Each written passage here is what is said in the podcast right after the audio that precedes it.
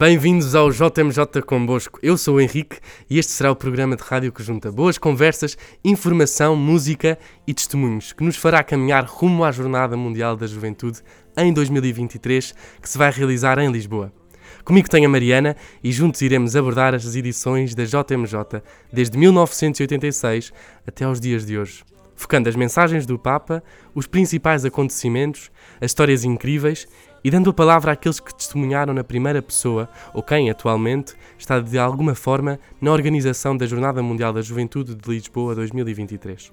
Mas primeiro, se calhar começamos por nos apresentar, não é, Mariana? Acho que sim. Eu sou a Mariana, tenho 18 anos e sou antiga aluna dos Salesianos e estou a estudar Biologia Solar e Molecular. Eu sou o Henrique, tenho 21 anos, também sou antigo aluno e trabalho atualmente nos Salesianos de Manique. Mas voltando ao que estavas a dizer, Henrique, nós também vamos falar do movimento que basicamente nos juntou aqui, o Movimento Juvenil Salesiano. Este, basicamente, é um movimento de jovens que se tem vindo a fortalecer cada vez mais nas últimas três décadas.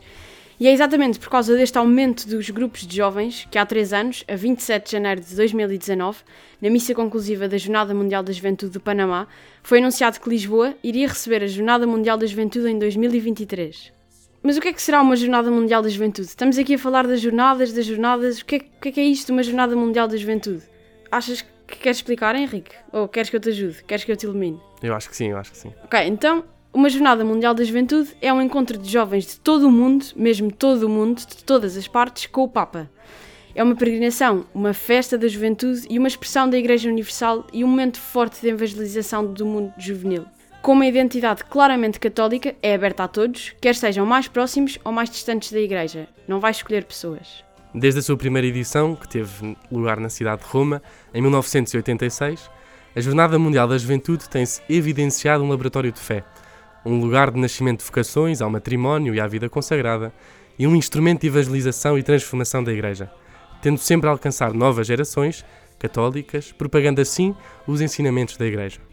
Exatamente, Henrique. E por tentar propagar os ensinamentos da Igreja, estas jornadas visam proporcionar a todos os participantes uma experiência de Igreja universal, fomentando o encontro pessoal com Jesus Cristo.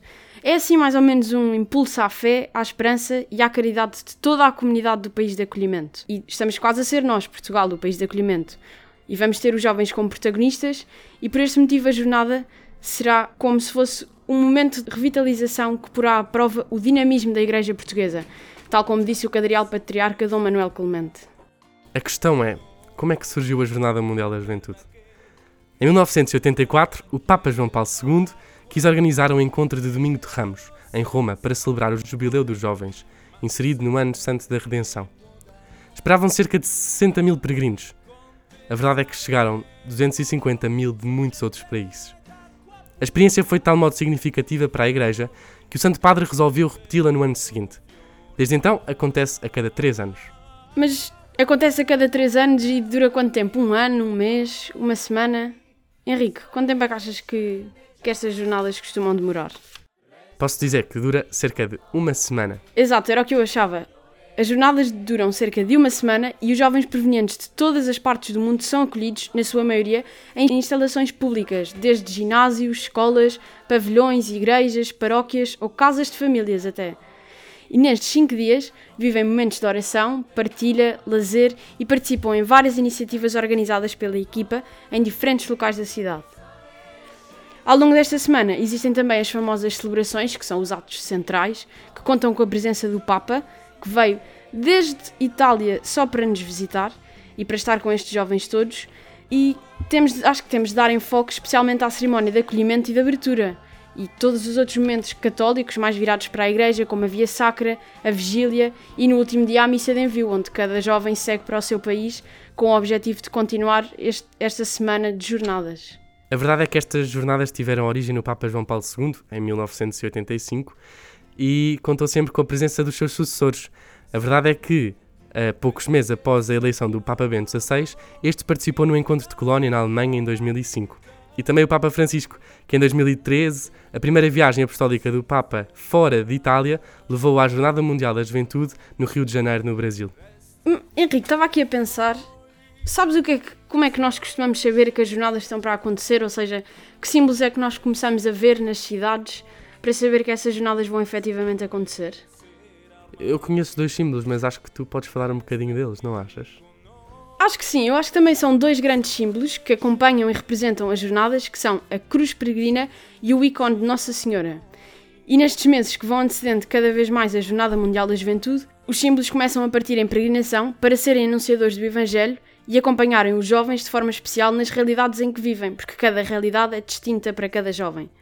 Há relativamente pouco tempo, a 22 de novembro de 2020, na missa de solenidade de Cristo Rei, que foi presidida pelo famoso Papa Francisco, o nosso querido Papa, na Basílica de São Pedro, em Roma, houve um pequeno grupo de jovens de Portugal que recebeu dos jovens de Panamá, a cidade que acolheu a última Jornada Mundial da Juventude, os símbolos desta próxima jornada.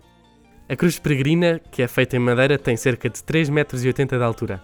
Foi construída em 1983 e confiada pelo Papa João Paulo II aos jovens no domingo de Ramos do ano seguinte, para que fosse levada por todo o mundo. Desde aí, a cruz iniciou uma peregrinação que já a levou aos cinco continentes e a quase 90 países. Tem sido encarada como um verdadeiro sinal de fé. Foi transportada a pé, de barco e até por meios pouco comuns, como trenós, gruas e tratores. Passou pela selva, visitou igrejas, centros de detenção juvenil, prisões, escolas, universidades, hospitais, monumentos e centros comerciais. No percurso enfrentou muitos obstáculos, desde greves aéreas e dificuldades de transporte, como a impossibilidade de viajar por não caber em nenhum dos aviões disponíveis. Tem-se afirmado como um sinal de esperança em locais particularmente sensíveis. Em 1985, esteve em Praga, na atual República Checa, eh, na altura em que a Europa estava dividida pela cortina de ferro e foi um sinal de comunhão com o Papa. Pouco depois do 11 de setembro de 2001, viajou até Nova York, onde ocorreram os ataques terroristas que vitimizaram quase 3 mil pessoas. Passou também pelo Ruanda em 2006, depois de ter sido o país assolado pela Guerra Civil. Pois, parece que essa cruz andou um bocadinho perdida pelo mundo todo, a viajar e a eliminar todas as pessoas. Mas não andou sozinha, não sei se sabias. Desde 2000 que a Cruz Peregrina conta com a companhia do ícone de Nossa Senhora. Este é um ícone que retrata a Virgem Maria com o menino nos braços e foi introduzido também pelo Papa João Paulo II como símbolo da presença de Maria junto dos jovens. E por acaso, este era um facto que eu não sabia, não sei se sabes, Henrique, mas existe uma, uma antiga tradição, mesmo antiga, de levar este ícone em procissão pelas ruas de Roma para afastar perigos e desgraças ou pôr fim a pestes. Este ícone encontra-se na Basílica de Santa Maria Maior, em Roma, e é visitado pelo Papa Francisco, que ali reza e deixa um ramo de flores antes e depois de cada viagem apostólica. É verdade. Mas olha, já falámos tanto da Jornada Mundial da Juventude no seu geral, e que tal agora olharmos um bocadinho para a de Lisboa 2023? Já sabemos algumas coisas. A primeira é que ocorrerá entre 1 a 6 de agosto do próximo ano. E Lisboa vai receber esta jornada, que é o tão grande encontro com o Papa e os jovens de todo o mundo. Num evento como este é um pouco difícil dizer quantos jovens é que estarão, mas neste momento são esperados mais de um milhão de jovens de todo o mundo. O local já está definido. Será nos terrenos da margem do Rio Tejo, a norte do Parque das Nações. Uau, então está mesmo quase, estamos mesmo quase a chegar à famosa data das Jornadas Mundiais da Juventude. Mas, falando do tema, tens alguma ideia do tema, Henrique? Bom, no Panamá foi sobre Nossa Senhora e creio que continuamos por aqui. Exatamente, este ano vamos continuar um bocadinho a falar de Maria. E o tema é exatamente este, do Evangelho de São Lucas. Maria levantou-se e partiu apressadamente. Esta citação bíblica escolhida pelo Papa Francisco e que continua a pegar na imagem de Maria de Nazaré, que é a grande figura do caminho cristão e que nos ensina a dizer sim a Deus.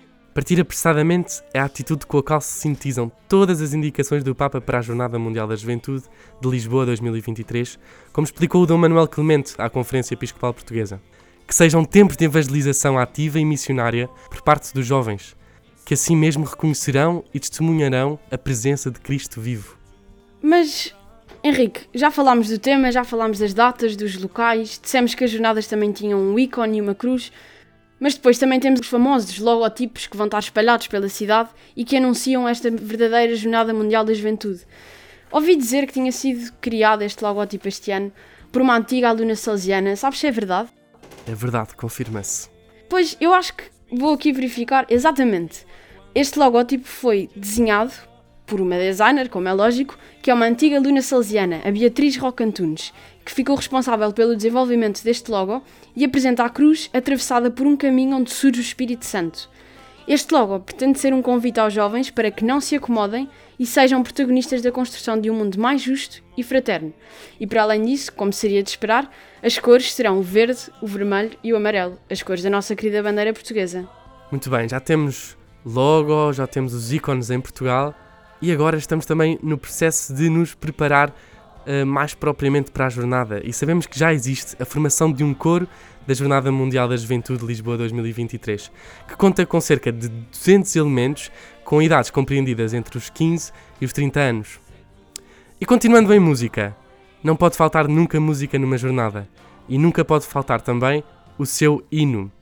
Este hino, a música à pressa no ar, foi inspirada no próprio tema da jornada e desenvolveu-se em torno do sim de Maria e da sua pressa para ir ao encontro da sua prima Isabel, como relata a passagem bíblica. Pois é, Henrique, e este hino conta com letra de um sacerdote, João Paulo Vaz, com música de um professor e músico que se chama Pedro Ferreira e são ambos da Diocese de Coimbra, mesmo no centro de Portugal. Os arranjos são do músico Carlos Garcia. Este tema foi gravado em duas versões, em português e na versão internacional, contém cinco idiomas, que é para conseguir chegar aos jovens de todo o mundo: português, inglês, espanhol, francês e italiano. Contamos convosco para nos continuarem a ouvir, para se prepararem para as jornadas e agora deixamos-vos o hino e até para a semana.